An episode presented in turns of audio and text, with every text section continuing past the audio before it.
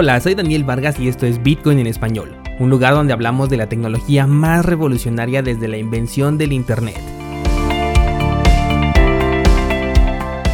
¿Crees que estoy exagerando? Ponte cómodo y déjame ser tu guía en un camino sin retorno, el camino a la descentralización.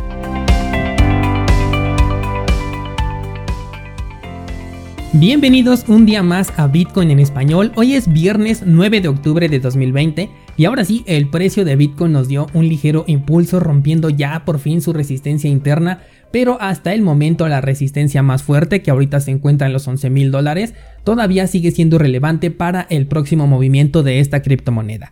Al momento de que estoy grabando este episodio, el precio todavía está consolidando esta subida, pero es probable que en las próximas horas podamos ver la verdadera decisión de Bitcoin. Considero que si supera la resistencia, entonces podríamos ir a buscar el máximo de 2019, incluso hasta superarlo, estoy hablando de los 14 mil dólares, para volver a encontrarnos con otro periodo de estabilidad. Mientras tanto, el análisis que tenemos en la página sigue activo, yo sigo con órdenes listas, aunque si se supera esta resistencia de la que estamos hablando cerca de los 11 mil dólares, es probable que abra una operación a precio de mercado. Pasemos entonces a las notas que te preparé para el día de hoy y la primera es una muy buena noticia y es que por fin la cartera de Exodus, que es una de las más populares, nos permite modificar los fees de las transacciones, al menos con Bitcoin porque lo intenté en Ethereum y no me aparece la opción. El proceso es extremadamente sencillo porque solamente entras a la wallet dentro de la sección de Bitcoin y en las opciones tienes que activar la configuración de fees. En teoría, a partir de aquí, cuando tú realices una transacción con Bitcoin, te va a mostrar el monto establecido de manera automática, como siempre lo ha hecho, pero aquí tú debes de poder modificar este parámetro. Te digo en teoría porque como no tengo nada de saldo dentro de Exodus, pues no puedo eh, realizar la prueba, pero en cuanto tenga un eh, saldo que pueda yo mandar a esta cartera, te lo confirmaré a través de Instagram, que es en donde hago las actualizaciones al instante cuando encuentro algo interesante. De cualquier forma, también hay un video en YouTube donde ya te explican paso a paso, pero eh, igual quiero probarlo por mi propia cuenta para ver la experiencia, cómo es de interactuar con los fees dentro de esta cartera. La verdad es que se tardó demasiado en implementar esta función. Y me gustaría también verla para los tokens ERC20 porque a como están las comisiones ahorita hace demasiada falta tener una opción de configuración de fees. También vi ya como dato adicional que agregaron soporte para Compound y para Uniswap. Esto te lo digo por si tú tienes estas, eh, estas monedas, estos tokens y te interesa tenerlas dentro de esta cartera, pues ya puedes porque ya cuentan con soporte para ellos. La siguiente nota es muy importante porque Atomic Loans, que es una plataforma de préstamos en Bitcoin sin custodia, ha decidido cambiar su nombre por Atomic Finance, pero esto no es lo relevante, sino que decidió abandonar por completo la red de Ethereum y ahora va a operar únicamente con Bitcoin. Uno de los objetivos de esta empresa era llevar a Bitcoin hacia las finanzas descentralizadas, pero con los problemas que ha tenido tanto Ethereum como, los proyectos eh, sin valor que se están gestando dentro de la DeFi, han decidido entonces cambiar el rumbo porque ya no se alinea con los objetivos que tenían desde un inicio. La justificación de su decisión es de lo más interesante porque compararon a Ethereum con el juego de Jenga. Y si ya llevas tiempo escuchando este podcast, recordarás que justo esta es la palabra que utilizo yo para referirme no solamente a Ethereum, sino también a todo el, entorno de finanzas descentralizadas. De hecho, tengo un episodio al respecto y digo esto del Jenga porque se están construyendo proyectos completamente inestables sobre una red que también es inestable. En este caso no están culpando a Ethereum, obviamente porque los resultados de la DeFi no son su culpa, aunque sí recalcan que están viendo muy incierto la existencia de Ethereum 2.0, lo cual nos deja ver que cada vez se están creyendo menos todo este teatro de anuncios que están haciendo constantemente sobre Ethereum 2.0 y se están dando cuenta que cada vez que Vitalik dice algo está metiendo la pata y solamente se está eh, echando la soga al cuello él solo. Esto no cambia si mañana anunciaran la salida de Ethereum 2.0 porque como hemos platicado no sería coherente que un día Vitalik diga que los retos que están enfrentando son más grandes de los que habían creído y que al poco tiempo lo saquen diciendo que ya está listo y funcional. Si esto llegase a ocurrir, la red de Ethereum se podría poner bastante peligrosa desde mi perspectiva. Por ahora el proyecto se va a enfocar en desarrollos muy interesantes pero enfocados directamente a Bitcoin, como por ejemplo contratos de registro discreto, que estos, eh, este es el nombre con el que se le llama los contratos inteligentes dentro de Bitcoin, contratos de oráculos también dentro de Bitcoin y también desarrollos con Lightning Network que van a permitir a Bitcoin moverse hacia las finanzas descentralizadas.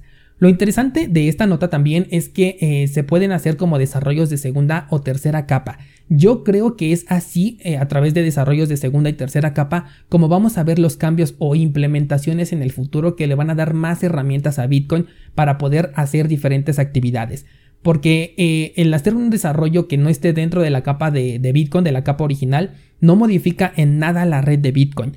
De esta manera quedan como opcionales, o sea, los puedes utilizar o no, y no están vulnerando en ningún momento la seguridad de la cadena original, no la están poniendo en riesgo porque no se le hace ningún cambio. Esa es la enorme ventaja que tiene Lightning Network, que estamos utilizando Bitcoin pero lo estamos utilizando por fuera de la cadena original. Esto hace que no necesitemos ninguna modificación dentro de la red eh, de Bitcoin y por lo tanto no lo estamos poniendo en riesgo, como por ejemplo la solución que planteaba Bitcoin Cash, que era el incremento del bloque, en donde la modificación era directamente hacia el código nativo de Bitcoin y es ahí donde podríamos ya ponerlo en riesgo, tal como de hecho lo hemos visto que ya ocurrió dentro de Bitcoin Cash.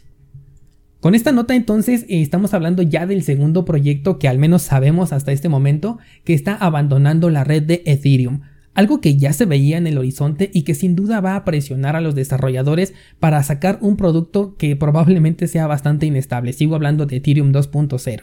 Aunque el simple anuncio de la salida tan esperada de, de esta nueva versión podría hacer que el precio de Ethereum se vaya a las nubes. Dime descentralizado, ¿tú estás participando en esta moneda? Házmelo saber en los comentarios. En lo personal yo me mantengo todavía fuera, no tengo ni un Satoshi de Ethereum dentro de mi portafolio. Hey, antes de continuar con las noticias, quiero invitarte a cursosbitcoin.com, la plataforma que te lleva de la mano en tu camino a la descentralización, donde cuentas con más de 200 clases en video análisis mensuales de criptomonedas y el lugar donde comparto cada semana mis análisis personales bien detallados con objetivos de compra y de venta. Entra a cursosbitcoin.com diagonal 0 y da el primer paso a la descentralización tomando el curso gratuito Bitcoin desde cero. Ahora sí, continuamos con el podcast. Vámonos a la siguiente nota y ahora vamos a platicar sobre Square. Square es una empresa que le pertenece al CEO de Twitter y la cual ha entrado de lleno a Bitcoin con nada más que 50 millones de dólares, una pequeña cantidad. Y de hecho ahorita te voy a, decir por qué si es una pequeña cantidad. Jack, el CEO eh, de Twitter, publicó que había comprado 4.709 bitcoins, obviamente esto por fuera del mercado, con un valor equivalente a 50 millones de dólares, uniéndose así a las empresas que te he mencionado en los episodios pasados, eh, como Grayscale o como MicroStrategy.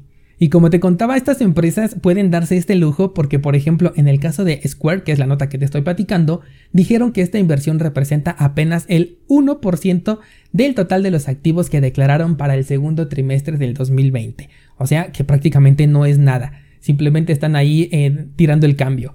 Pero el mensaje eh, sí que es muy importante porque se trata de grandes ballenas que ya están en el mismo lugar que nosotros. Y lo mejor de esto es que ellos entraron después que nosotros, ellos están comprando mucho después, no como en los mercados tradicionales donde siempre son ellos los que tienen la oportunidad de entrar primero y a nosotros nos dejan simplemente el residuo, comprar cuando ya está caro, cuando ellos ya comienzan a ejecutar sus primeras ventas.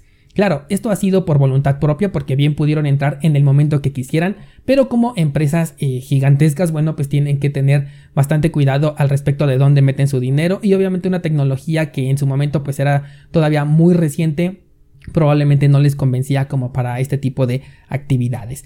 A mí lo que me gusta y que me parece muy curioso es ver cómo este mercado está tan abierto que estoy completamente seguro de que hoy en día hay muchos menores de edad con Bitcoin en su poder antes que el mismo CEO de Twitter. Y a eso se le puede llamar descentralización, una descentralización especial para nosotros que somos ciudadanos de Internet.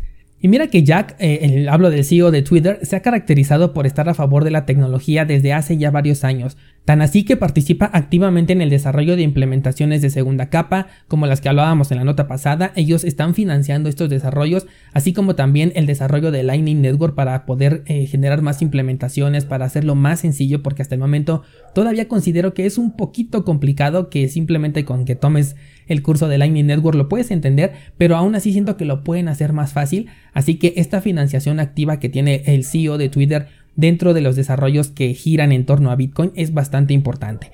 Así que la confianza en el activo digital que tiene esta persona es bastante grande, no se trata solamente de un acto comercial o de propaganda como por ejemplo al estilo de Justinson, sino que de verdad esta persona confía en, en la criptomoneda, confía en la tecnología detrás de esta criptomoneda.